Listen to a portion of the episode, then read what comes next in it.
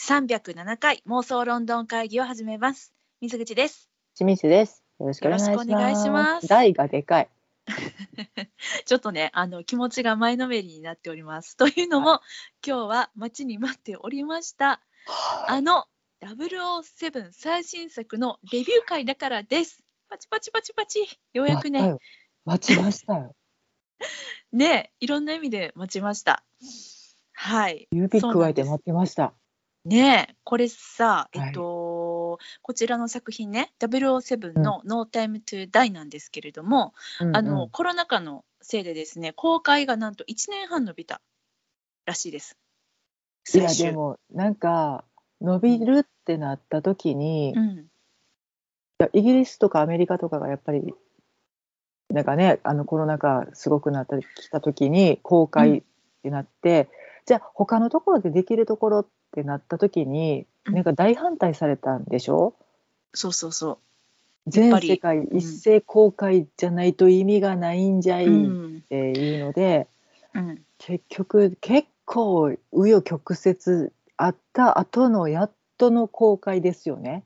いや本当そうなんですよね。というのもやっぱりこの007は、うんえーこれまでに25作ね作られてまして、うんスパイ映画の草分け的作品ですよね。金字塔ってやつですか？そうっすね。もう長年続くもう超人気シリーズ。で、しかも今回はそのダニエル・クレイグさん演じる、えージェームス・ボンドね、はいえーとイギリスのスパイ組織 MI6 の架空の諜報員なんですけれども、このジェームス・ボンドダニエル3番のデジェームス・ボンドのこの15年間にわたってのねこの物語の最終作品ということでうん、もうそりゃねもうみんなね一緒に見ようよってなると思う。その気持ちもすごいわかる。いや他の国の人が楽しんでるけど、やっぱメインどころのイギリスアメリカの人たちが見れないとかってなったらそりゃ暴動起きるよねっていうのも容易に想像がつくよね。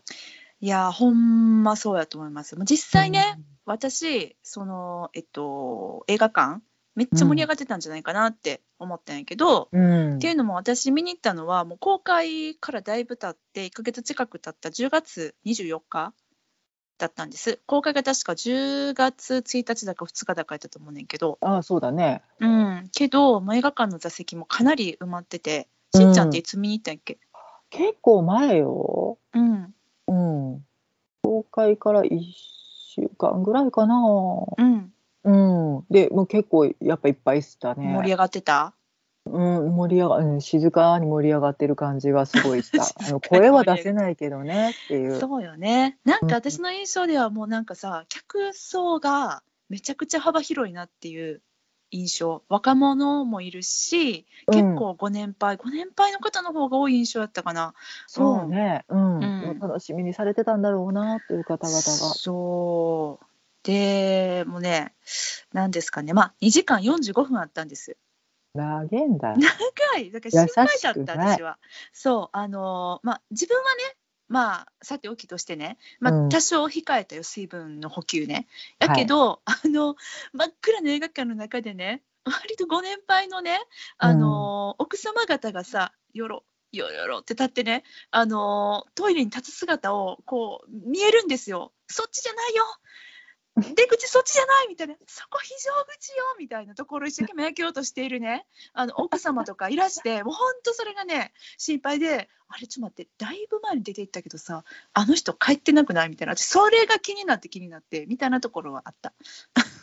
うわ、あの、致し方ないとはいえ、もうこの壮大な物語、5回にわたるダニエル・ボンドの、ね、集大成、うん。わかるよ、わかるんだけどね。そちょっとあの映画ファンではないところで映画ファンはもう、としてはもうだもうなんていうのもろ手を挙げて大賛成もっともっと見たいぐらいって思うねんけど、はい人間的にどうだろうと。そうなのよ。せめてね、あの、ま、2時間半までには抑えてほしかったな、みたいな。こうだんだん長くなってきてたからね。2時間20分かな。そうね、まあ、あの一番言いたいのは2時間なんだけどまあまあでもね、そう。まあ終わってみれば私としてはもうあっという間でね、まあ、楽しく見れたなって思ったんですけど、決して楽しい作品あ、まあ、そうか。まあいいや。うん、はいはい。いやいやいやあその辺もすごい聞きたいんですけど。もちろんね、あのまあ、その分、まあ、私も不満とかもあったりするんです。うんうんうん、うん。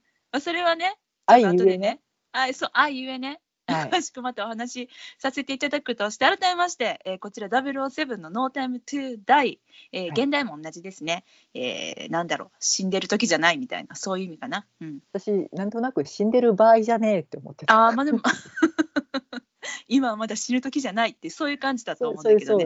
そう。ね。うん、そうそうそうそう、えーこちらはですね2021年全世界に、えー公開されました、えー有名なアクションスパイ映画の第25作目、えーこちらですねジェームズ・ボンドシリーズ。ダニエル・グレイグさん版としては5作目ということでこちらが、えー彼のボンド映画の最後の作品になると、えー語っておられました。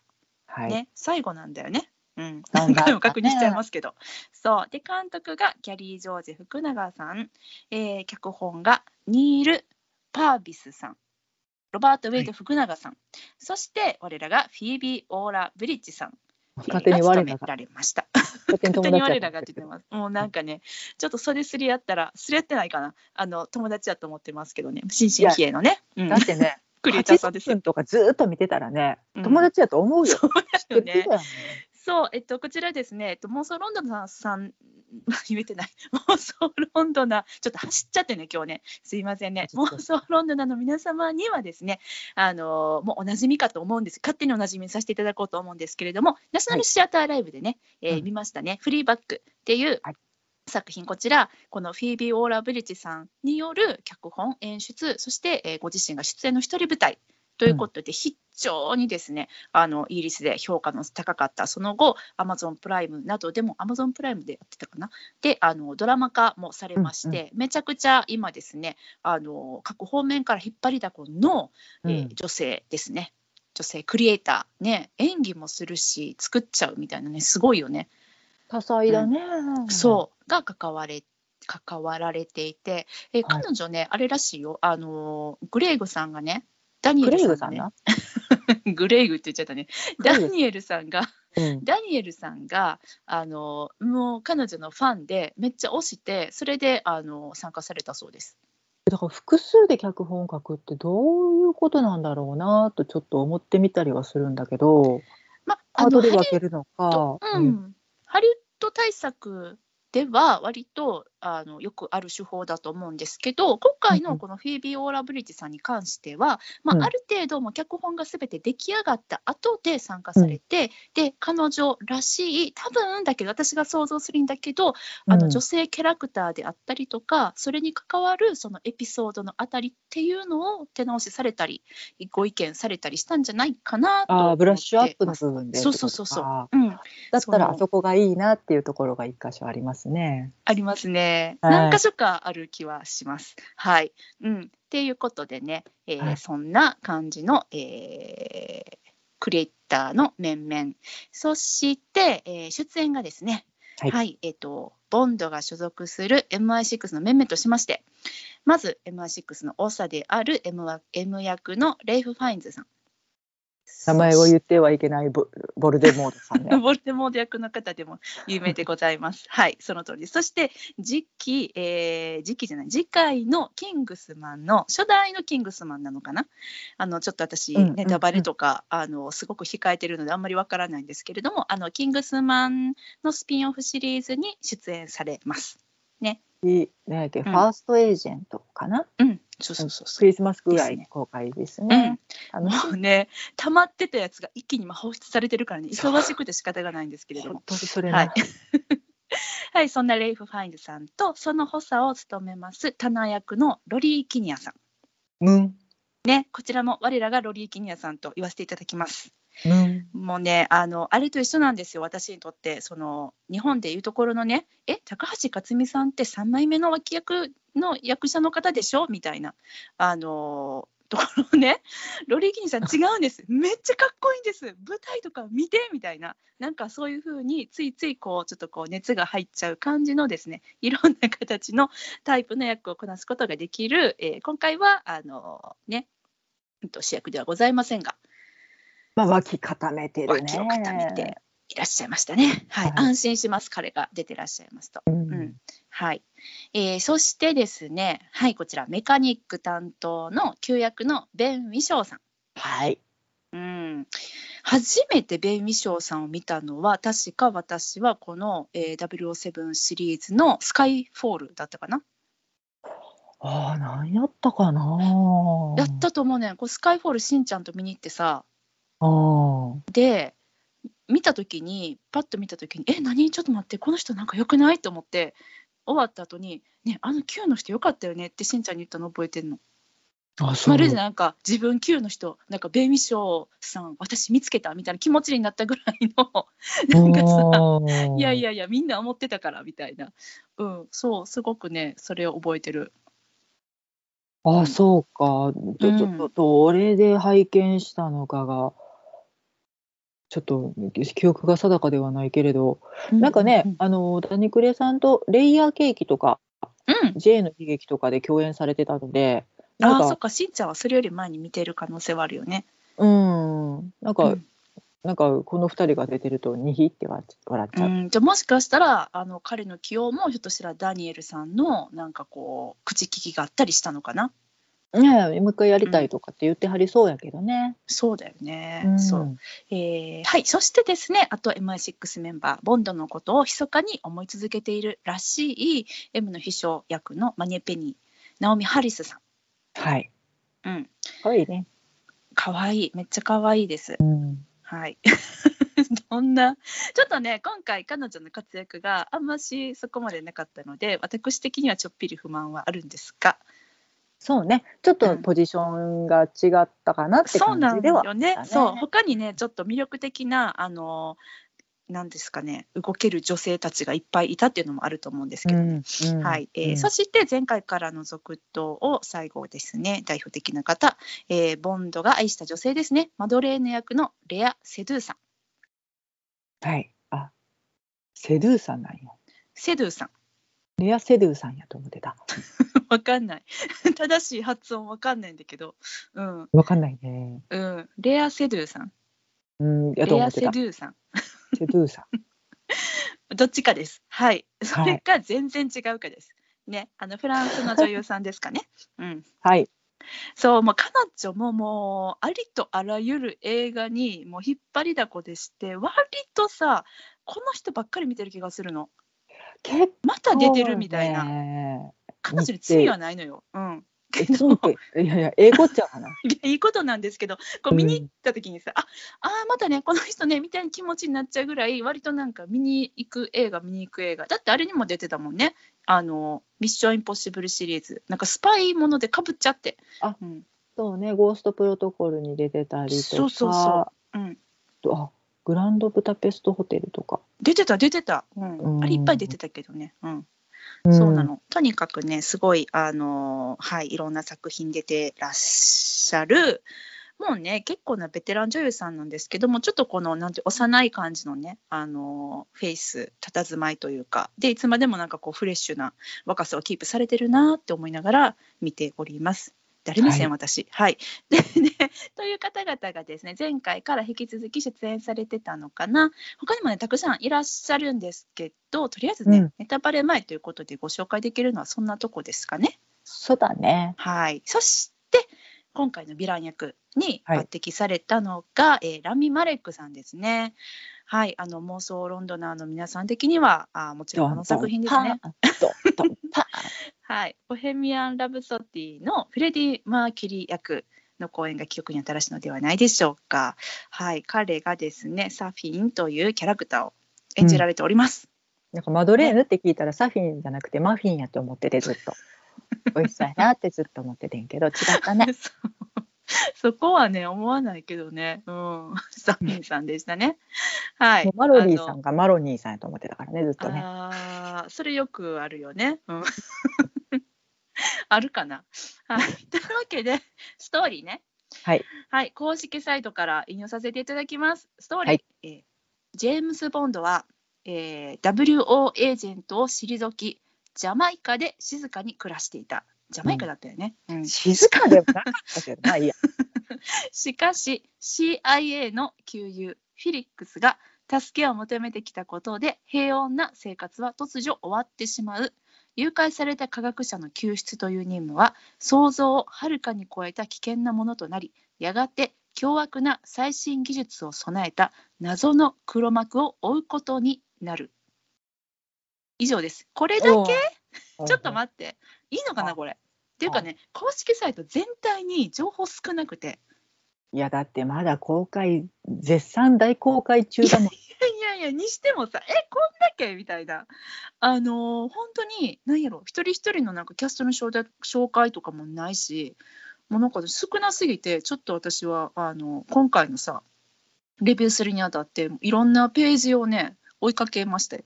うん、まあでもようやくすりゃ主筋はそうだわ。そうで合ってんのかな、うん、だいぶ飛んだけどね。まあそう、うん、そういう感じの、えっと、作品となっております。はい。えー、と、どういたしましょうか？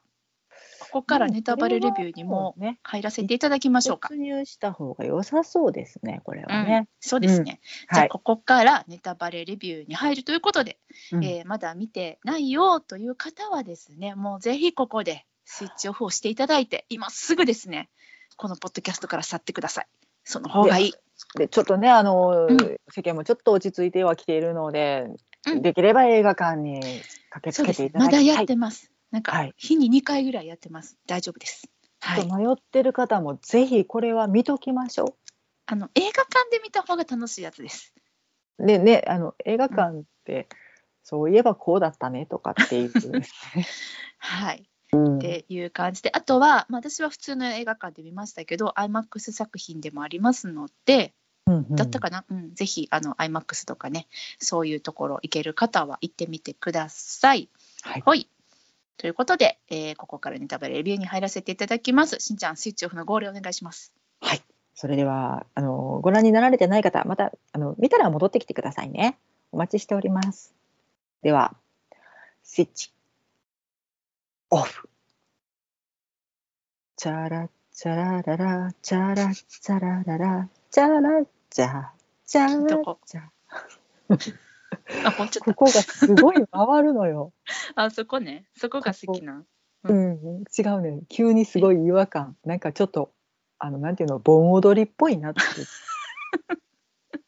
ネタバレスイッチオフさしておいてささあ今から聞くぞって思ってらっしゃる方にさ最初に耳に入れる情報がそれでしんちゃんはいいのですか？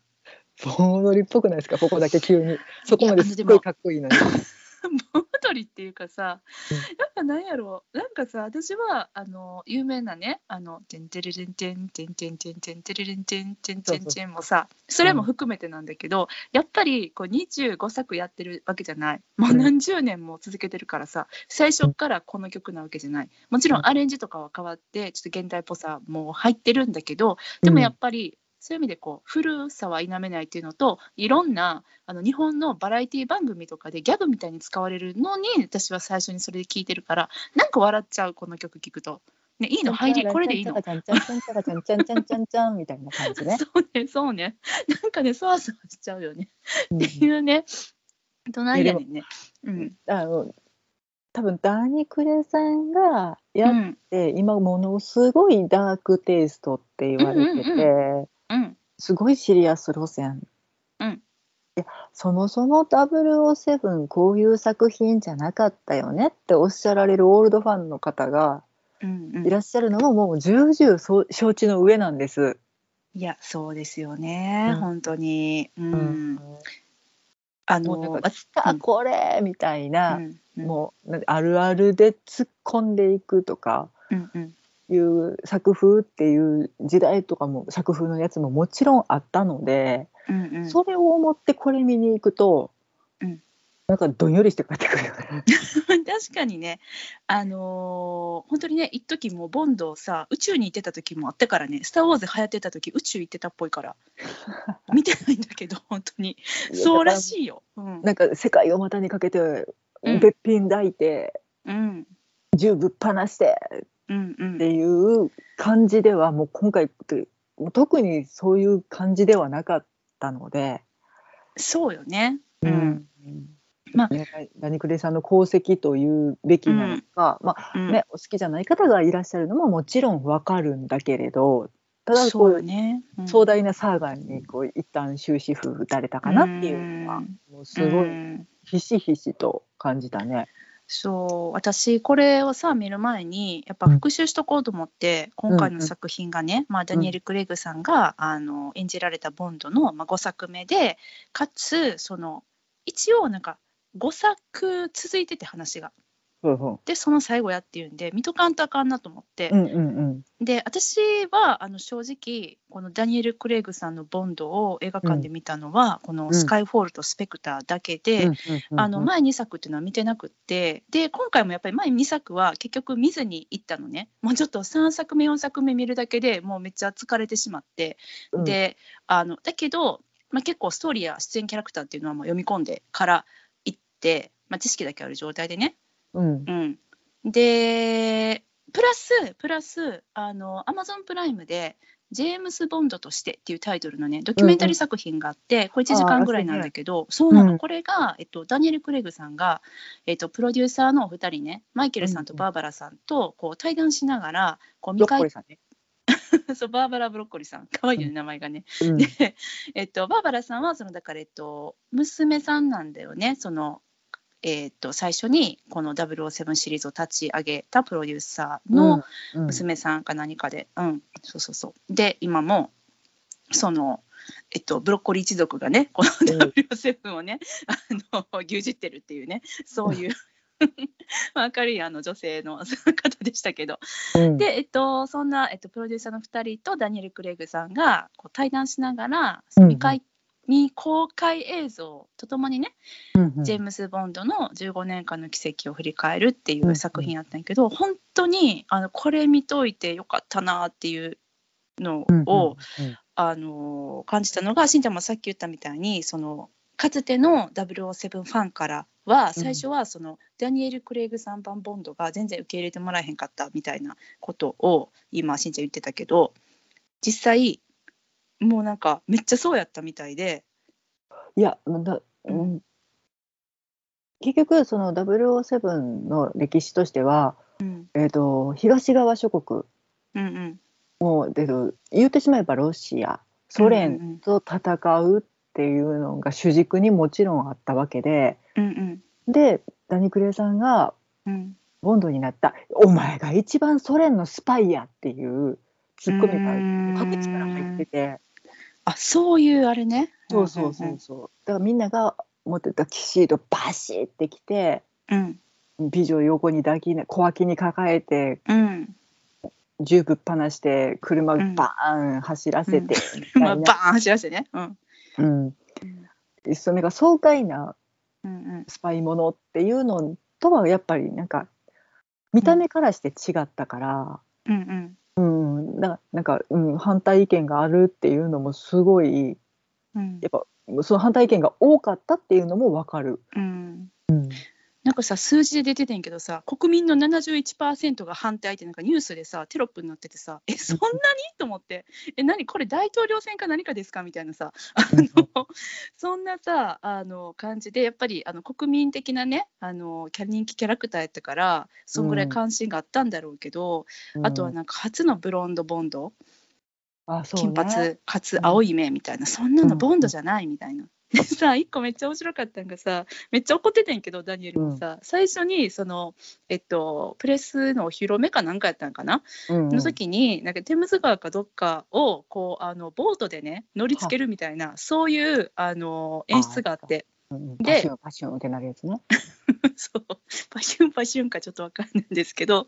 でその時にさ、まあ、ビシッとスーツとかも着てたんだけどその、そこを取り仕切ってたその警備隊警察とかかな、海海上なんたら系が、うん。あのいやいやいやちゃんと救命胴衣着とかんと危ないですから来てくださいみたいに言われたらしくて。ー。であじゃあみたいな感じで来たらなんかさババーン新しいボンドは救命胴衣を着た臆病者とか書かれててさ めっちゃ怒ってた「じゃあねこれ言われたから着てたんやん」って言って で何してもなんかもう批判されててもうめっちゃ鬱になってたってダニエルさんおっしゃっててさもう笑っねでちゃうよね。もさまあでも見事に弾き返して。そうなんよ、うんそうなのよ。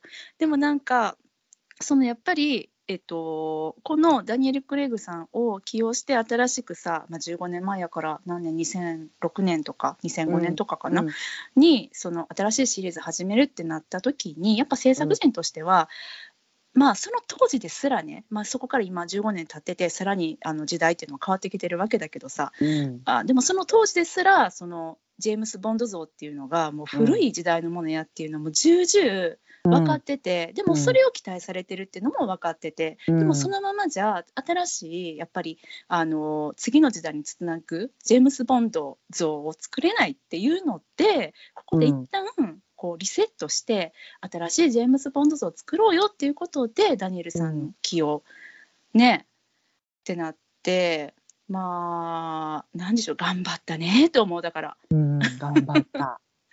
そうでそこから15年経ってさその当時は新しいボンド像だってなってたけどすでうんにその15年前にその作ろうとしたボンド像がまた古くなってるわけじゃない。うんその女性に対しての扱い方だったりとか、まあ、ボンドが直接っていうわけじゃなくて、映画全体としての扱い方だったりね、あとはまあ人種に関することだったりとか、まあ、いろんなことがあるけどさ、世界で起こってる問題っていうのも変わってきてるしうん。だから、まあ、この作品に関してはなんかもうなんかまとめみたいに入ってて自分でちょっとあれ？もうちょっと違うこと喋るところから始めたかってと思ってるけどすいませんね。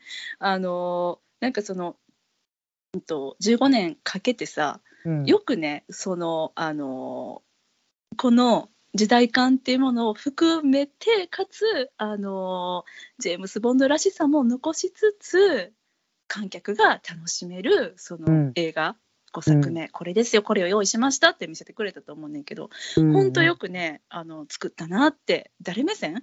ちょっとね 上から目線なんですけどお疲れって言いたいなって最初に思います。いやなんかねあの、うん。古さは全く感じないというか、うんうん。うん。やっぱりなんかその時代その時代でうん。あったものを作ってらっしゃるのはすごくわかるのでだからこそ今回こういうまあストーリーになったんかなっていうのもすごく納得はいくよね。うんうん。うん。そうですよね。そう、そうなんだよ。まあね、まあそういう、まあ私はにわか、あの、ジェームス・ボンド視聴者なので、なんかファンっていうのとも違うなとも思うので、ファンっていうのはちょっとおこがましいなとも思うので、それはちょっと語れないんですけど、まあそういうスタンスのね、私、そしてしんちゃんが、うん、何？好きではあるしあ好き好き。英国といえばっていうそうなの作品やよ。っていうのでうんもう外すがわけにはいかないからね。もそうう。しかもね、そそういましょう。はい。うん、私そうやね。はい。えっと、はいですよ。え、じゃあどうする？じゃあしんちゃん、はい。いや感想ですか？感想ね。はい。いやむあのね、うんいやむ面白かったんですよ。面白かったけど、うんなんとなくちょっとあれって思うこともあって、うんなこの違和感は何なんだと思って、うんなんかすごい日本風味がうん加味されてたわけじゃない。うん。そのラミ・マレックさん演じるうん。マフィンさんじゃなくて、サフィンね。サフィンさんね。ボケ、ボケ、ありがとう。うん。今マジやねん。マジで ボケじゃなかったかマフィンさんって思ってて。サフィンさんっす。うん。サフィンさんのお住まいが、うんなんかちょっと日本を意識したようなうん作りになってて、全体的に。でなんかちょっとさ、あれっぽかったよね。えっと、ほら、建築家のさ、安藤忠雄建築っぽくなかった？コンクリート建築ですか？そうそうそうそう。これ、うん。ただワンドかなと思いながらちょっと見ちゃった。うん。そうそう。でもなんか畳引いてあったりとか、まあうん。最初に、まあ、印象的な登場されるところで能面をかぶっていたりとか、うん。あれめっちゃ怖かった。すごい不気味感はあっ怖て、うん。でうわすげえ日本って思って。やっぱり日本人としては嬉しくもあってんけどうん、あれあんま日本関係なかったなと思って。そうね。なんか一応あそこなんか北方領土的な場所にあるのね多分ね。なんかその辺なのね、そう。だからちょっと日本っぽさ入ったかなみたいな。日本のこともちょっと警戒しつつうん。みたいなセリフも途中であって、でなんかうん。その福永監督がやっぱりに日本の、うん、えっと、血もあ引いているということでやっぱ日本日系音声かな？うん。うん、日本を意識してでなんか東京のロケ現場も途中まですごい真剣に考えてたみたいなうん。インタビューちょっと読んでんけど、うん。あでもけ結局最終的には全然違うところで撮ったって言って、うんうん。あれ変わったから薄れたっていうなんかもう一個気もなかったんかなっていうか、うん、なんかちょっと違和感としてもうちょっとはいはいはい。なんか、どうせやるならそのいやあの日ボンドで。ある意味とかね。うん。そうそうそう。なんかボンドで描かれる日本って多分ああいうのなんやろなっていうのはうん。い想像としてかなんかあそこれこれっていうのなんやろなとは思ってんけどうんうん。もう一個なんか欲しかったなと思って。ああ設定としてね。うん。うん。そうなんかそれがあのな違和感ではないけどうんうーんってなった。うん。うんなるほどね。うん、そして？あれ？あ水口さんは、あ私私、うん。いやなんかまだあるんかなと思って待っちゃってた。えっと私はあのまずそのアクションのねうん。シーンっていうのがもう本当最高で、うん。もう一個一個はめっちゃいいなと思うんって見てたんですけど、うん。やはり私はいっぱいあったね。もう本当に最高なところがいっぱいです。うん。がやはりあの脚本好きとしましては脚本に物申したいなと思っておりまして、まあ、まずね最初にねこうマドレーヌちゃんのね裏切ったやろみたいなんで、あの切り捨てるわけじゃないですかボンドさんが。もうお前とは一緒にいられないみたいなさ。うあのガンガンに打たれてる中でね、そこにあれ面白かったね。うん。ちょっと笑いそうになっちゃった。そんなボンドか？そんなすごいんやと思ってまだまだ。まだまだ。聞いてはいたけどみたいな。うん。何これと思って。そう。うん。なんかあれよね。あのボンドさんの青筋が見えたよね。めっちゃ怒ってるぞみたいな。ボンド感で表現されてるやんと思って。ちょっと笑っちゃったんやけど。で えっとそう。そのねあのマドレーヌちゃんのね本当切り捨て早すぎやなと思って。あんなにあのその第一作でねうん。えっと、ベスパーさんっていうあの最初にあのボンドさんが愛した、そしてでもあの裏切られてそして死んでしまったっていうそういうあの女の人がいてね。ですね。そうそうそうずっとあのことあるごとにベスパーさんの名前出てきて、うんうん。あのマドレーヌちゃんも気にしてたベスパーさんなんですけれどもその彼女がさ、ごめんなさいね私本当にごめんなさいなんですけど見てないんですけど、まあ、裏切ったけど実は裏切りじゃなかったみたいななんかそういうねあの設定だったそうなんです。はい、でもういやボンドさんよと第一作で学ばんかったんかと思っても短期なのよこのボンドさんは。もう第一作ではその愛する女が死んでしまってで第二作ではね、その女の人をさあの殺したやつらをもう次々とあの復讐していくっていう。で、うんあのうん。捕らえる前にもうなんか頭に血が上りすぎて殺しちゃうみたいなあの、う んそんな感じのボンドさんでさ、まあ、とにかくだから最初がねあのえもうそんなすぐ切り捨てちゃうの？と思って悲しい気持ちになったっていうことが一つとうんうん。あ、と,、うん、とラストね。うん。もうそんな慌てて島にミサイル撃ち込まんでもよくね？と思って。たとえねそのボンドさんがさ死のウイルスにね、感染してしまってもう一生その愛する女性マドレーヌちゃんとねその娘にもう触れ合えなくなったって言われたからといってうん。なんかとりあえず生き延びてさ何年も経ったらさなんかこう、どうにかなるんじゃない？みたいなそういう未来があったんじゃない？って思って、うん。まあそのとにかくなんかこうなんて言うんですか？ああともう一個ある。あのそのえっと途中でさうん。その前作のヴィランでもあったはいはい。前作だけじゃないけど、あの秘密組織スペクターのね棟梁さんですよ、現在投獄中のプロフェルドさんでしたっけ、うん。の面会シーンっていうのがあるんだけど、うん。すっごくこのブルフェルドさんはあのーめっちゃ危ないやつで投獄されていながらも、そのなんか目玉に埋め込まれたあの通信機械を使って外となんかこうやり取りをしていて、うん。あの獄中の中からまた外におるスペクターの一味たちを操ってるみたいなそんな設定があってね、もうめちゃくちゃ厳重にさ投獄されてるわけじゃない？うん。でもその面会がさちょっと面白かったけどさ奥からさこう透明の 箱に包まれたさ囲まれた。そうそうそう。そう。なんか椅子に座って拘束されてるブロフェルドさんが奥から出てきてさ。うん。で、まあ、そこでまあ喋るのかなって、まあ、そそれはその時はふんって思ってたけどそんだけね厳重に取り扱われてたしかももうもう要注意人物ってなってるのに、うん。面会時にねそのあの四方のガラスがさこうウィーンって下がってさ顔がねバーンってね出ちゃうんですよ。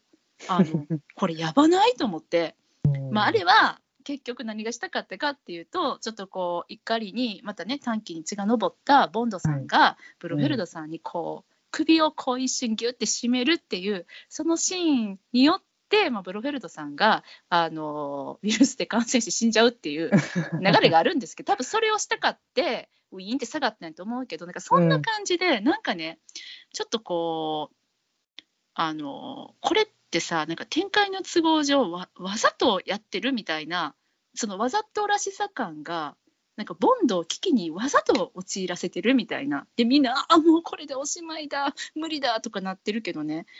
ちょっとなんかこうみ私さすがの私も見逃せないご都合主義感っていうのがちょっと目立ってたなと箇所箇所で。うん。はだからその今までのボンド感うん。っていうかな、そのなんかノリでいけるところ、うん。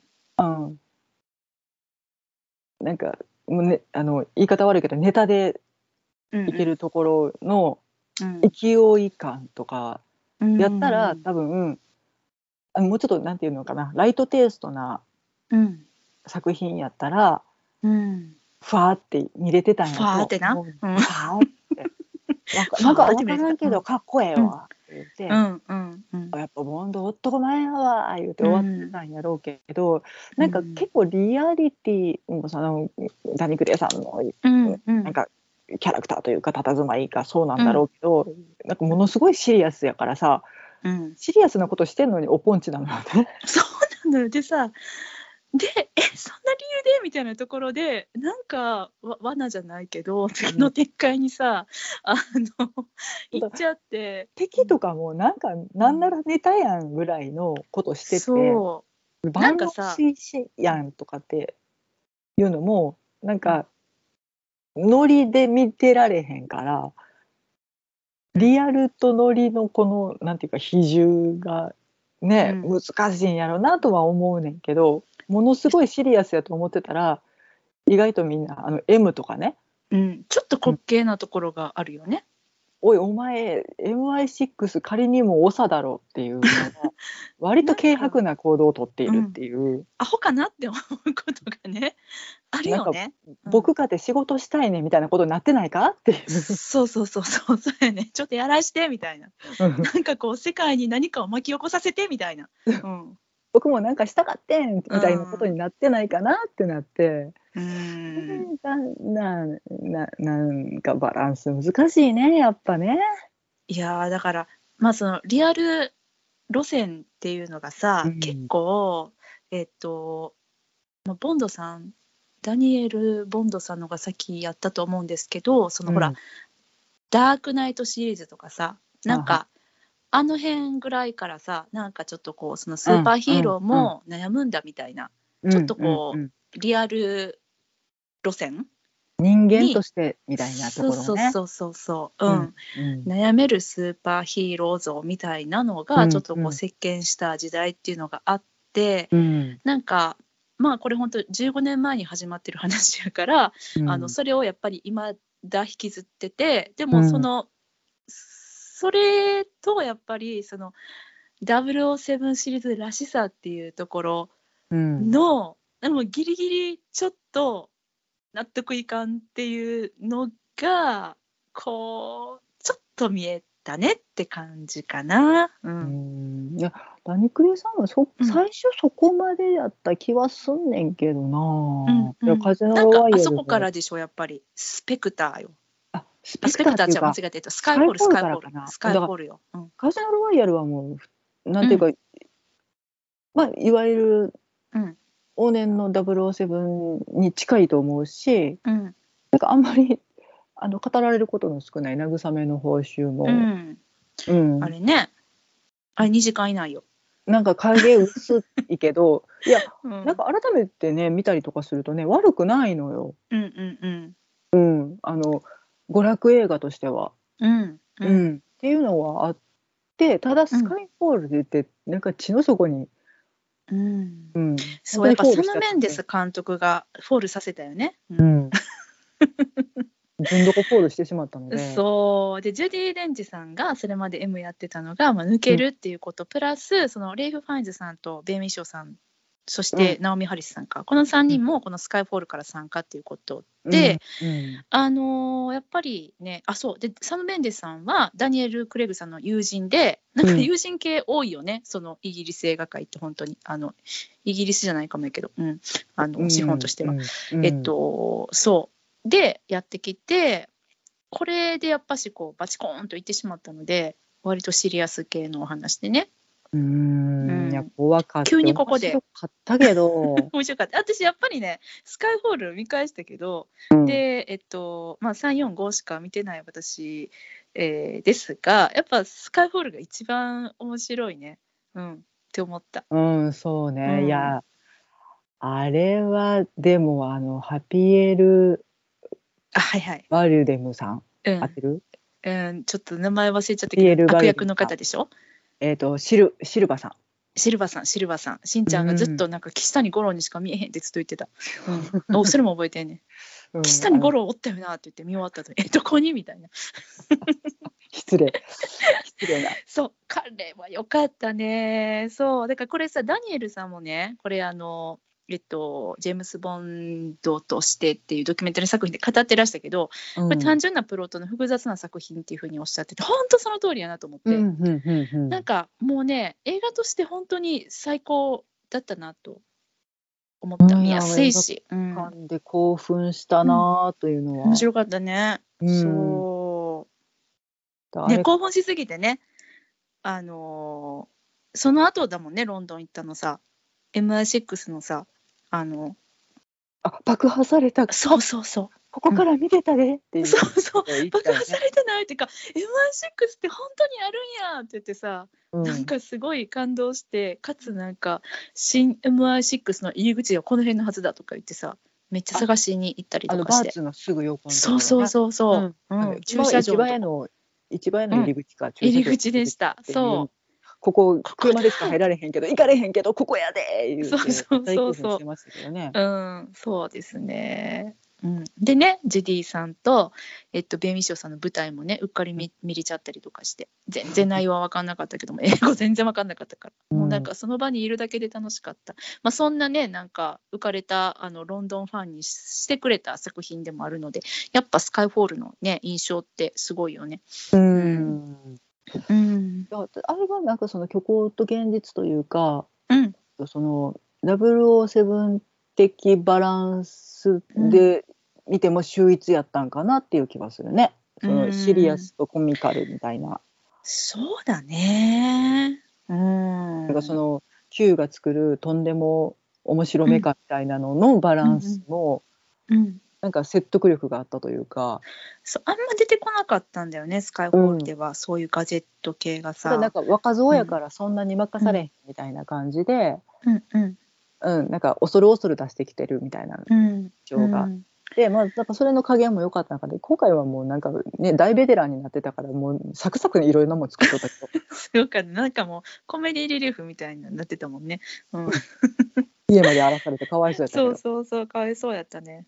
あのあの前掛けが可愛いなとかいろいろね。ああれねあれもちょっとなんか、なん魚屋の兄ちゃんですかみたいになってなかった？ほんまにあのいわゆる前掛けやったよね。デッチさんがつけみたいな。そうそうそうそう御用聞き行くんかなみたいな感じのさ、うん。で毎度みたいな。そうそうそうそう。いやそうなんよね。そう。ああと一個だけいい、しんちゃんに聞きたいねんけど、まあ、聞きたいっていうかさ私あのえっと最後の最後のそのサフィンのねうん。うんとやつらに追われて、うんうん。えっとマドレーヌさんとその娘と一緒に車で逃げる時にさうんうん。あの娘のマチルドちゃんが、えっと、後ろに座っててね後部座席座っててさ「蚊に刺された」とか言ってたやん。うん。私さ「蚊？これ絶対危ないやつや」と思ってめっちゃ思ってたのに最後まで蚊のくだり全くなかったけどあれ言ったかな？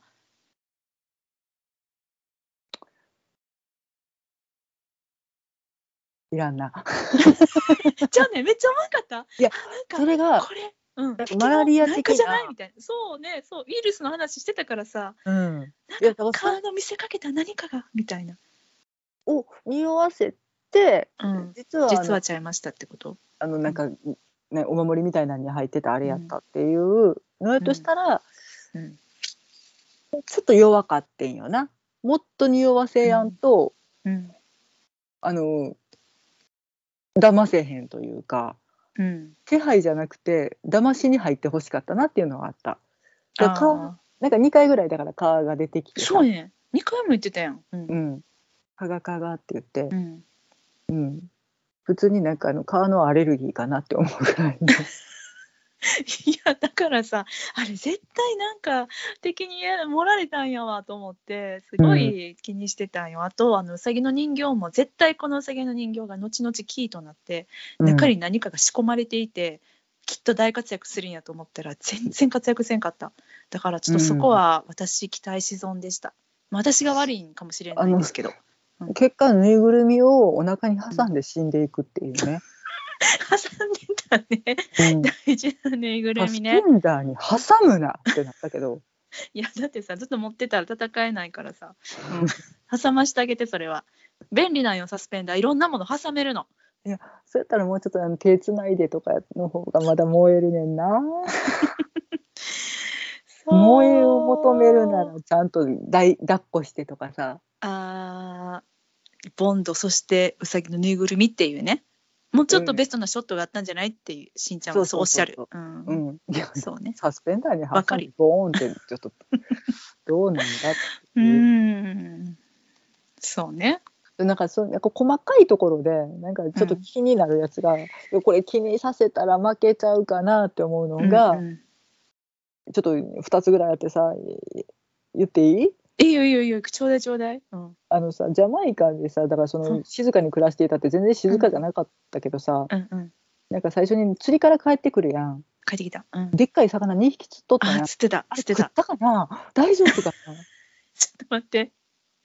あちゃんと冷蔵庫に入れたかな？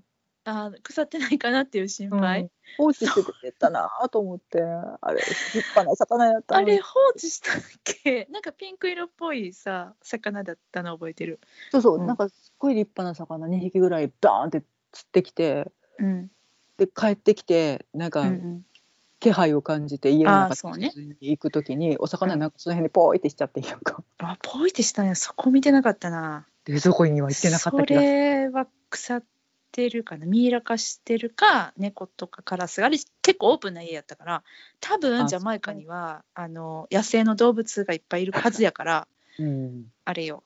餌になってると思いたい。誰かが美味しく食べてくれてたらいいうん。ねうん。きっとね。うん。何言って？そのレベルのやつがもう一個あるってこと？うん。うん教えて教えて。あのさすごくさ、まあ、印象的なキャラクターとしてさこれノーミちゃん、のーみちゃんねあのー新007ねうん、うん。すごく印象的に出てきうて、ん。もうなんなんというかなあの肉肉感的っていうんですか？うんうんうんグラマラスな感じでうんそうね。うん。かっこいい女性で出てきてて、うんうん。最初なんかこうバーみたいなところでうん。たまたま出会ってうん。であのイケイケな感じのうんうん。ちょっと夜のお商売してるみたいな感じのうんうん。雰囲気で、そうボンド敵かなとか思っちゃったよね思わずね。うん。でまあちょっとバイクにうん。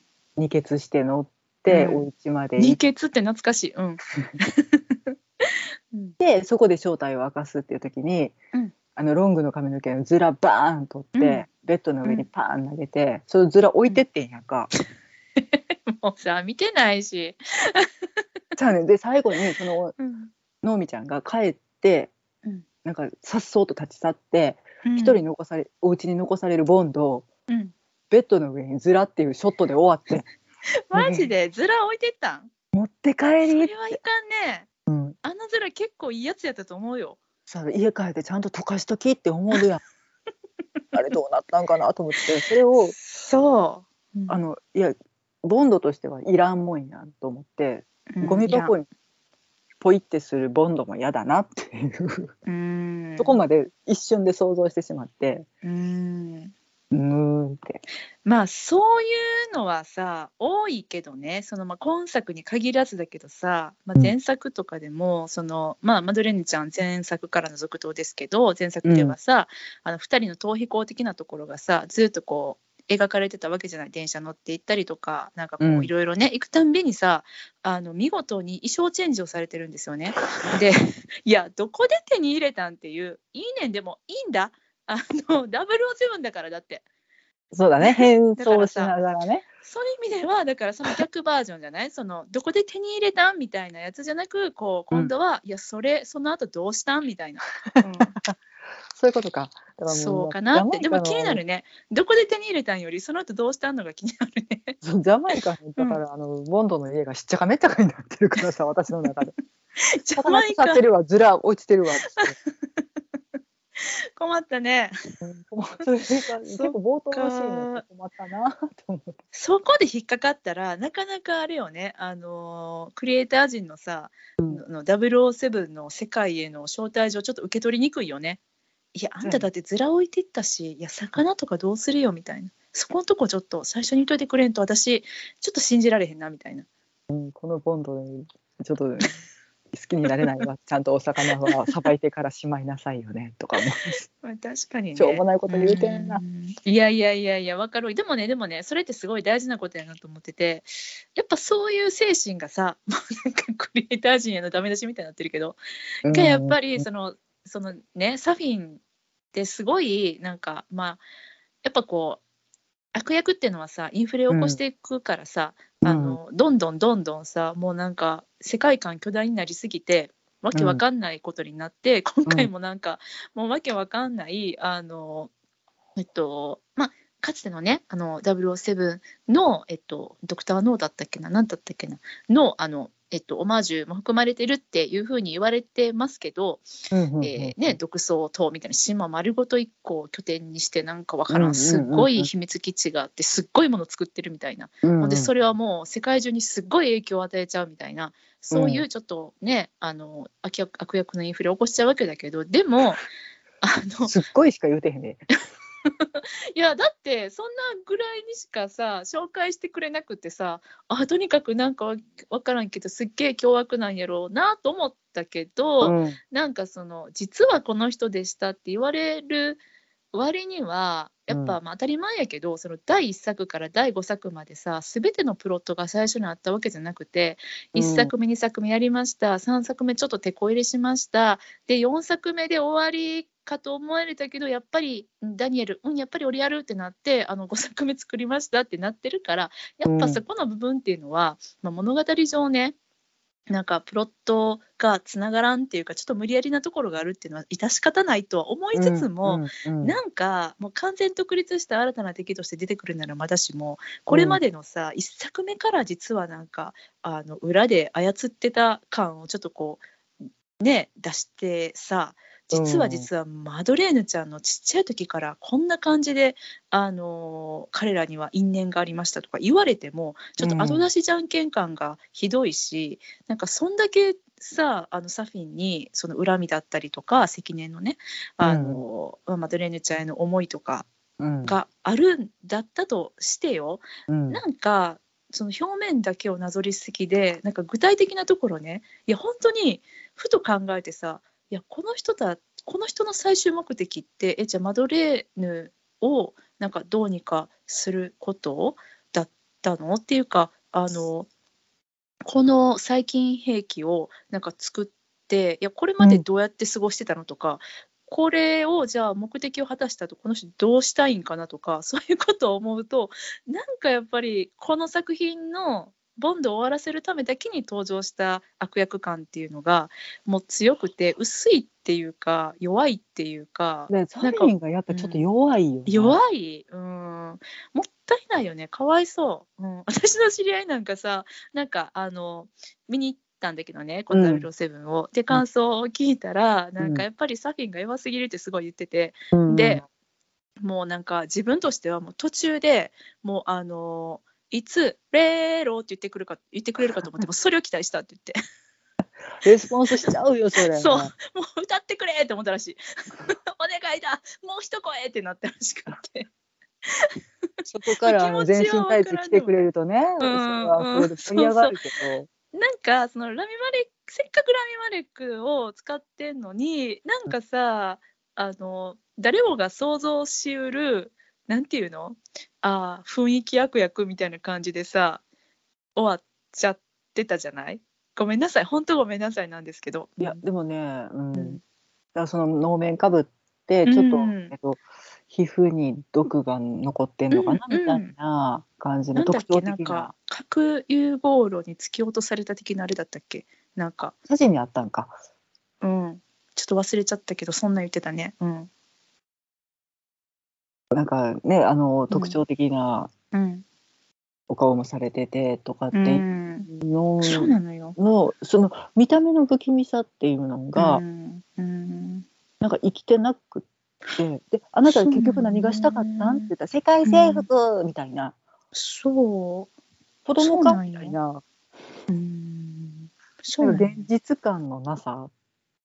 うーん。なんかねなんかそれがちょっと。子供の遊びであの巨巨大工場作っちゃいましたみたいなノリなんか。ん。なんかあんまり納得いかない、うん。大義名分がないというか。そうなんよね。ってちょっと思ってしまいましたね。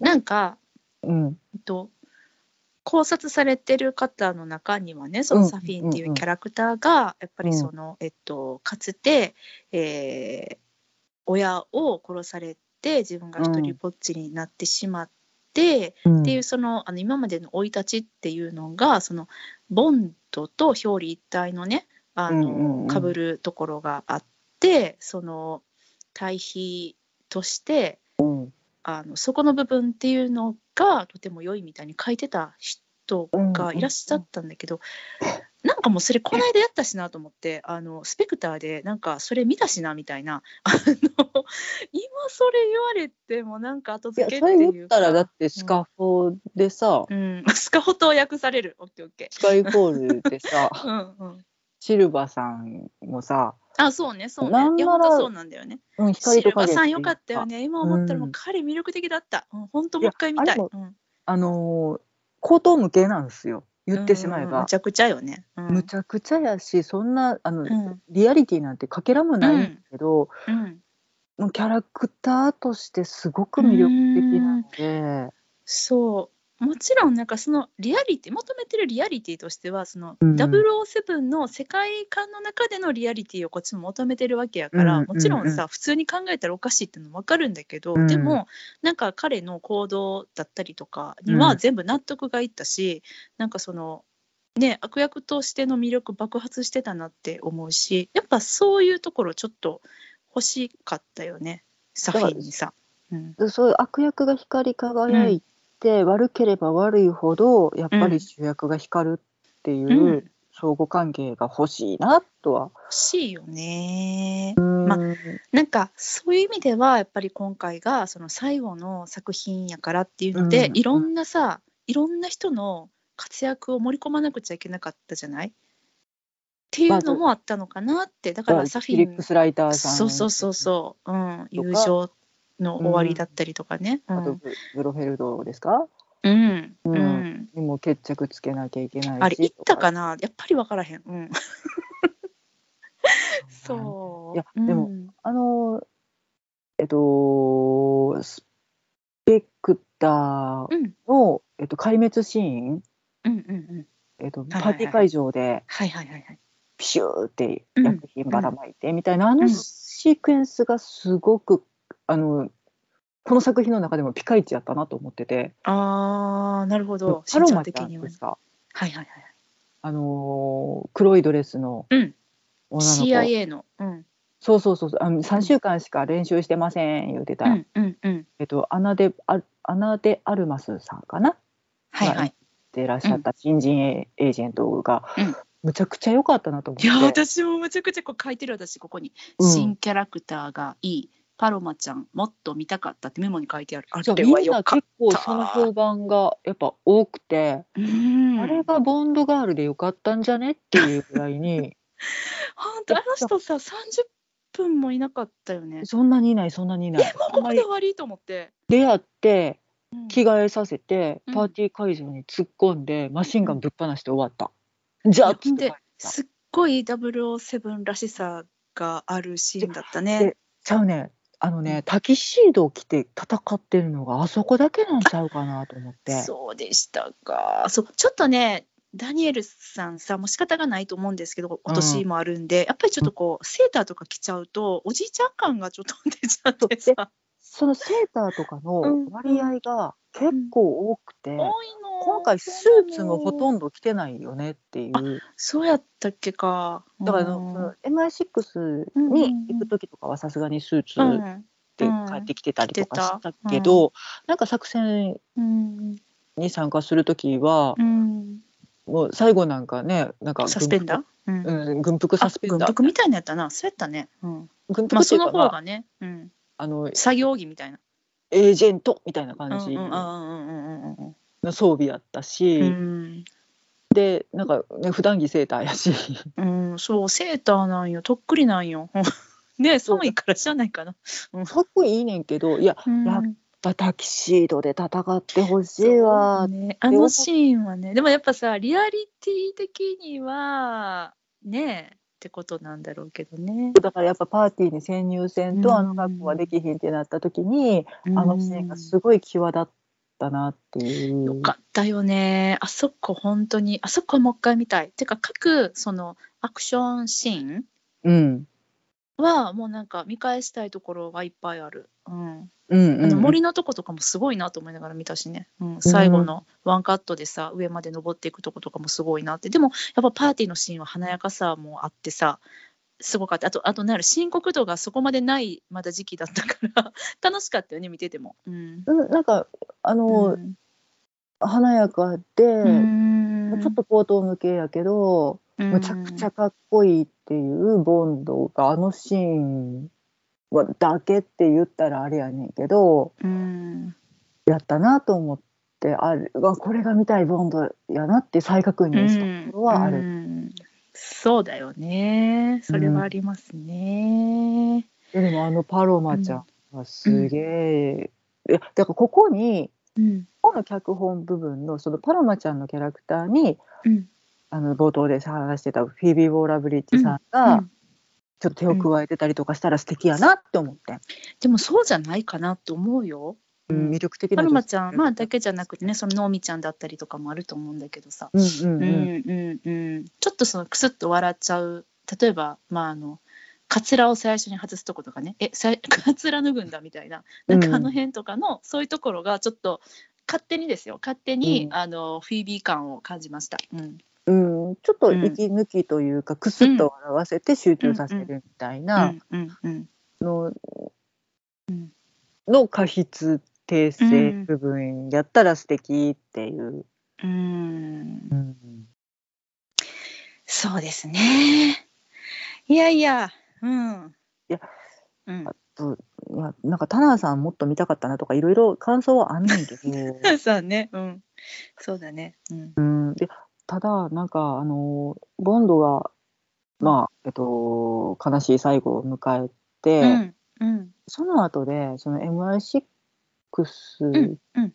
のあの M の部屋でみんなうんが献杯っていうんですかね、はい塩禁じてたあそこね、うんうん、あれいる？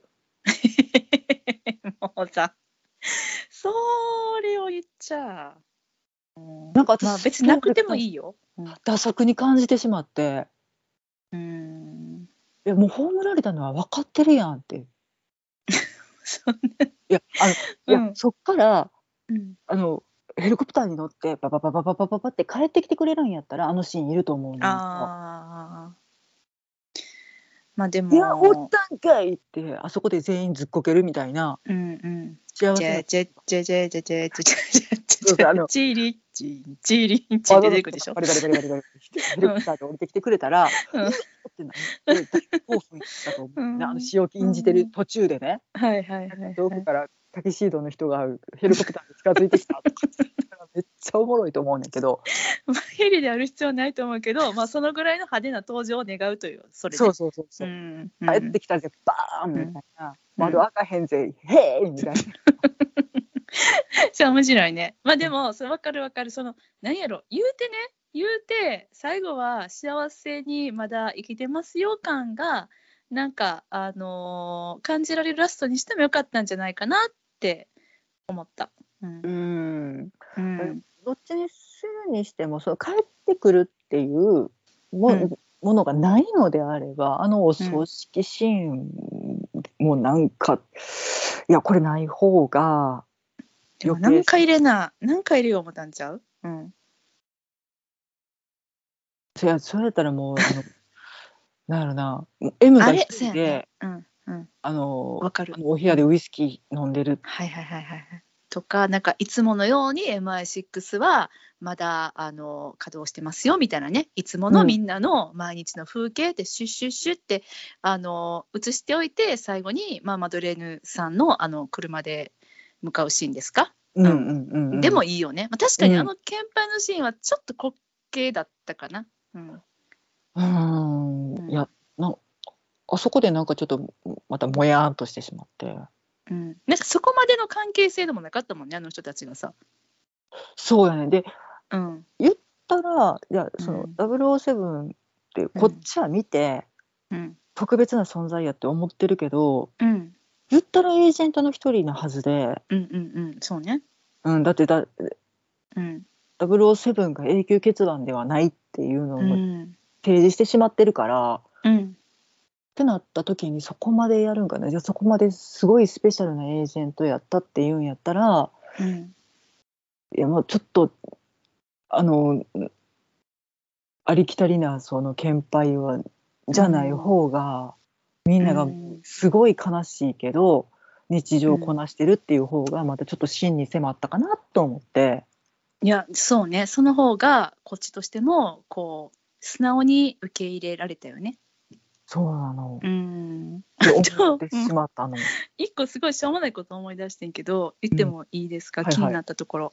はいはい。あのさ途中でのみちゃんが現007がね、あのうん。ボンドに対してその007の番号を譲るって言ってさ、変換しますみたいな言って、うん。で M もそうしようって言ってさまあ、うんボンドは晴れてあの堂々と007のポジションに戻れたっていうところがあったじゃない？うんうんうんその時にのみちゃんは WO 何になったのかっていうのが私ずっともう気になって気になって仕方がなかったんだねしばらく。うんずっと呼ばれ、呼ばれるのかなと思ってさ、うん呼ばれないと思って。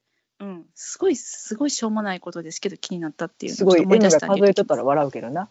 ダブルを、えっと、12、13、えじゃあ待ってじゃあ待っ15て12はできへんやん。だってさ WO ナンバーは殺しのライセンスを持ってるんでしょ、うん。WO9 までしかないわけよ。いや、なんか、10人とは限らんみたいなやつ見たぞ、なんかで。えマジで？えだってそれやったらさ WO じゃなくてさ000になるやん。だって。なんで？わかる言ってる意味。何 ?007 でしょ？うん。だからそのダブあそうか。だからゼロダブルじゃなくなるよ012と？かさ01にとかなになるってことか。うん。ってことは、まあいんだけど。最大999までいけるってことやね。いけるいけるいける。でもじゃあでもな WO がついてるのが殺しのライセンスを持てる人やから。トップ10に、あ、そうか。そしたら、のみたいな殺しのライセンスがなくな持る。てなくなるの免許。免許剥奪されんの？そしたらしょんぼりがな。しょんぼりやんそうちょあ開いたらまず言ってもらっていいですか？そうそうすっごいそれ気になって本当どうでもいいことなんだけどよかったしんちゃんに言えて、うん、002そろそろ引退しないですかね？開いたら私が私が行きますよ。よダブルをくれみたいな。ちょっと殺しの許可証くださいみたいな。ちょうだいちょうだい。ってなってる。そう。ねえ。そうですよ、うん。っていうね。それもねあ気になるまんまで終わった。うん。はい。まあなりましたまたまた007開いたから。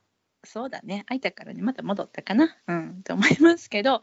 はい。ちょっとねあのいろいろ語ってまいりましたけれどもですねだいぶもう1時間以上ね喋ってるんでね。あの これ、えっと、他にしんちゃん喋っときたいことがないですか？大丈夫ですか？大丈夫かな？うんうんうん。OK。じゃあ、多分こう、すべてのね、今ね、007ファンがあの気になっている次のボンドは一体誰なんでしょうっていうね、あー2人でちょっとこう、想像しながら、お別れしたいと思います。終わるかな、これ。もうわんもうわんもうわんもうわそう、なんかね、いろいろね、その言われてたりしたよね、そのスペクターの時にさ、もうさ、あのダニエルさんがもう俺やらんみたいなことを言い出した時にさ、うん。次のボンド誰や誰やってなってさ、なんか名前が上がってたのがさ、えっと、リチャード・マッテンさんだったりとか、トム・ヒドルストンさんだったりとか、うん。ね、上がってたけど、なんか、えっと、え、しんちゃんはどう思う？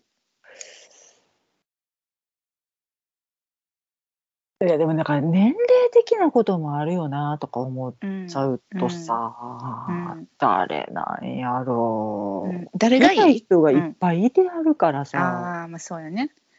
ううん。ん。いやえーだ誰？誰？いやちょっとだってトムヒも見たいよ。かっこいいもんね。うん。いやうなんかあのーいや全然違うけどうん。あのーナイトマネージャー？あはいはいはい。とかうんで結構 MI6 のスパイとかやられてたのうで、ん。でねうんあのあと、うんタキシードがバッチリ似合うっていうのね。そうだね。まあ、でもなんか現実的なところから言ってなんかさ、その私、えっと、ジェームス・ボンドとしてっていうその対談をさ見たっていうののもあって、その時に、うんうんああそうなんかなと思ったのが一個あってこの時うはその、えっとまだダニエル・クレイグさんがさ、うん。えっと、抜擢された時はね、うん。えーまあ役者として成功はしていたけどそんななんか主役を張るような役者さんではなくてどちらかというと脇役で光るタイプの役者さんで誰もなんか世界中の誰も注目していなかったような人がボンドさんになったって言ってでそれをこの人でいきましょうよって推したのがその、えっと、ブロッコリーさんよバーバラさんよね。うん、主役やってたけどな。その有名な、えっと、作品でっていう意味じゃない、うん、ああそうかちょっとマイナーやもんな、レイヤーケーキとかな。その国内とかそのアート系の作品じゃない。うん。うんうんうん。ちょっとロングペーパーディションとかでね、うん。結構大きい役やらやれてうん。たけどなんかそのボンド的な役をなんかこれまでのボンドさんっていうのは割とボンド的な役もやってきたことがある人たちだったっていう。でもうダニエル・クレイグさんはもう全然そんなんをしたことがないような人だったから、うんうんうん。まあ、ご自身もびっくりしたっておっしゃってたけど、なんかあの新しいボンド像っていうのを作り上げたくってバーバラさんがもう激推しやったっていうふうな話をしてて、うんうんあ割とバーバラさんとこのマイケルさんやっぱりそのプロデューサー当たり前やけどプロデューサーのその意向っていうのがめちゃくちゃ強く反映されんねんなってうんうんうん。思いまして、なんとなくやけどその次のねまだバーバラさんとマイケルさんはもちろんあのプロデュース続けられることと思いますので、うん。なんか、まあ、ダニエルさんの時みたいにあんまりなんかその予想するような私たち一般観客が予想しそうな役者さんっていうのはじゃないえーこれ誰やねんっていう人が出てくるんじゃないかな。そして私はそういう人が出てきてほしいなって思ったりはしてる。うん。そうだからそのリチャード・マッデンさんとかうん。ああと、まあ、あの候補として名前上がってヘンリー・カビルさんとか、うんうん。あとまあトム・ハーディさんとかあとトム・うん。ホランド君とかかな。あうんあトム・ホランド君も名前出てたんや。かわいいな、うん。うんトム・ホランド君なんか神木隆之介感があるっていうかずっと子供みたいなイメージある。うん、そうそう大好き、うん、うん。うん。とかやとなんかもうヒーロー感出ちゃってるから。なんかもう分かるもんね。知ってるからさ、ううん。んうん。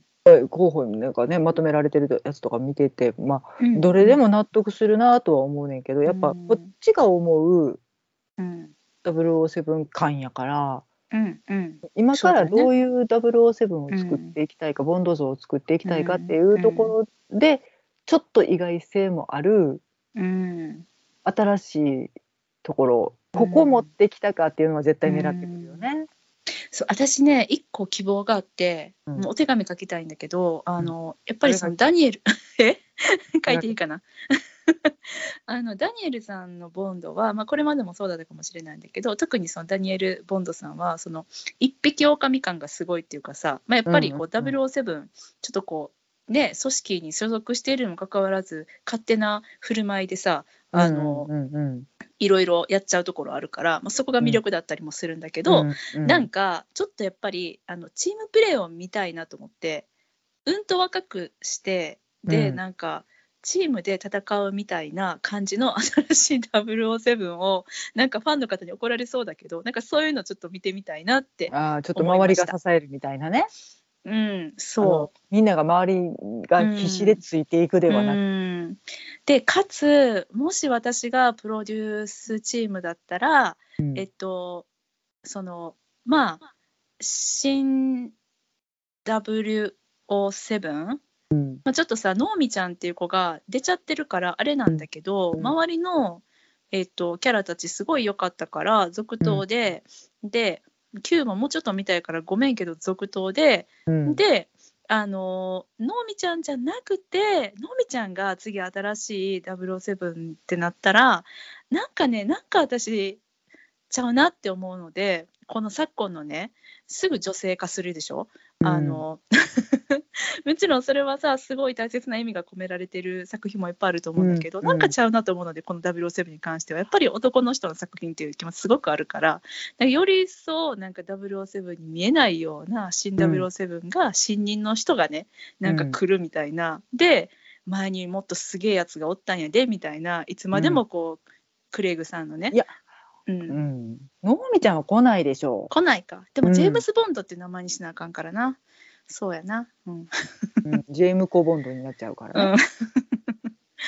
そうなんかなんとなくちょっとこうチームプレーが見たいです、うん、って思いました。若い子若い子行こうって、うん。最高な。いやでもなんか今候補見てて、うん、ジェイミー・ベル君いいなとは思った。あジェイミー・ベル君も候補に入ってんねんや。よりなんかあれだねリアルな路線行けそうじゃない、うん、うん、やけどやっぱほらほらリトルダンサーから見てるこっちとしてはさ、うんうんうん。大きくなったねって思いたいじゃん？それはねそれはねでもいいお年でしょ？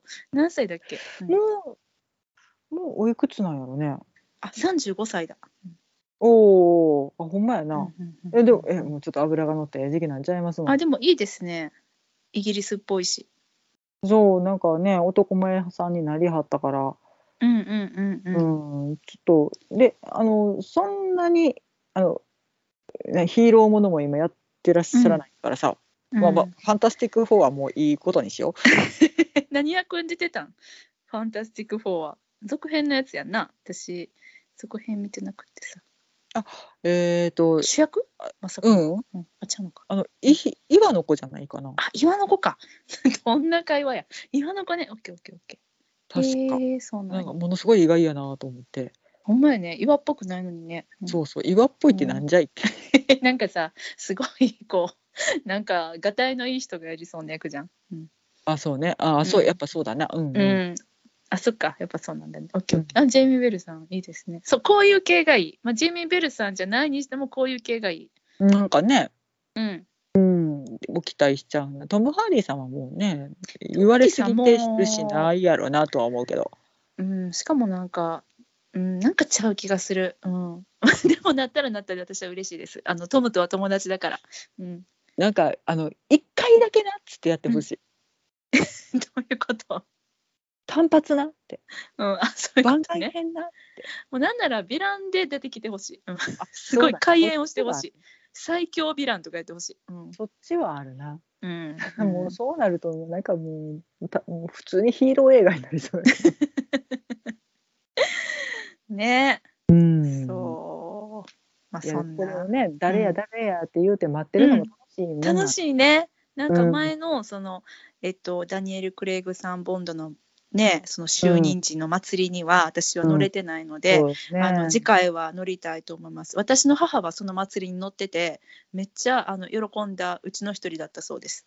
ああなるほどうね、ん、こういう人待ってたのみたいな、うん、おおいやそうそうそう。だってかっこいいしな。かっこいいもんね、うん。うんそうだから今回も母と見に行ったんですけどうん。もう母はもうダニエルかっこいいかっこいい言ってもう大満足でした。よかったと思って、うん。いやいやもう本当ダニエルさんもものすごい体も鍛えてらっしゃって、うん。彼の胸筋が胸筋がって言ってる人もね、多いと。胸筋ね、うん。そうよね。いや、うん。本当に本当に。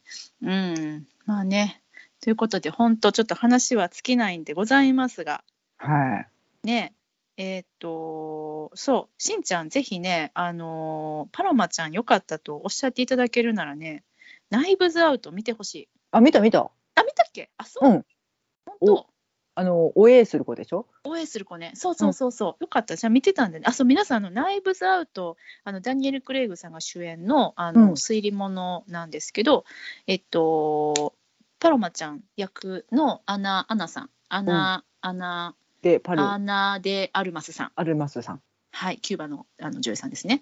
が、うん。あの出てらっしゃいますんでね。いあのパロマちゃんと全然違う雰囲気で、えっと出ていらっしゃいます。ね。うん、2人の共演が見れますのでそして作品自体もすっごく面白いのでよかったら見てください。はい。そんな感じかな。うん、とナイブズアウトは2決まって撮影中かな？そううん。めっちゃ楽しみこれは面白かった。うんあなんかすごいキャストやな。うん、えー、すごい楽しみ。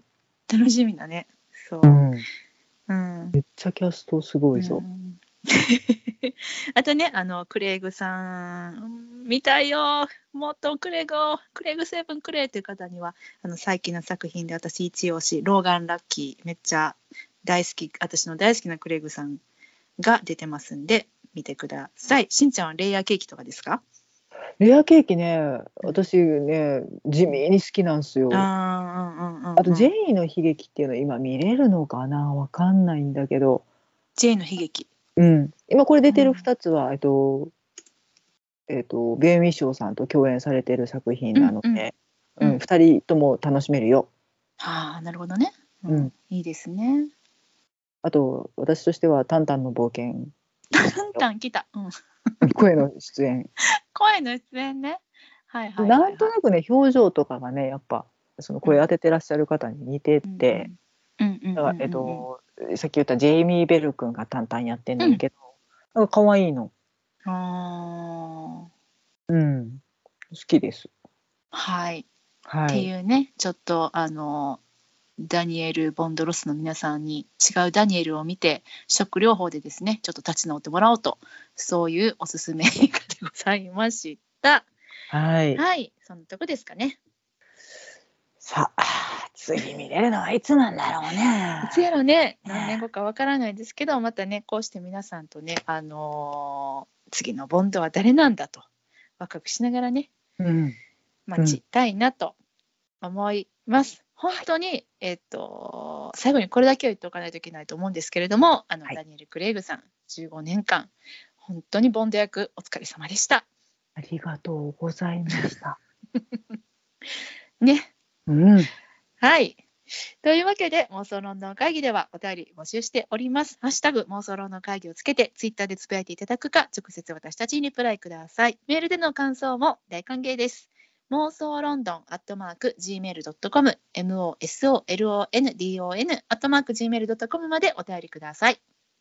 ちょっとね、あの、私たちが好き勝手言ってる部分もあったので、バカっていう人、そんなことないじゃんここ見ろよっていうね。お叱り、ご意見お待ちしておりおます。待ちしてる全体的にはね本当に楽しめたんです。なのでちょっと重箱すね隅をつつくような愛ゆえとご理解いただければ。ツッコミでね申し訳ないですがあゆえということでね。はい、というわけでではまた次回お会いしましょう。さよなら。ありがとうございました。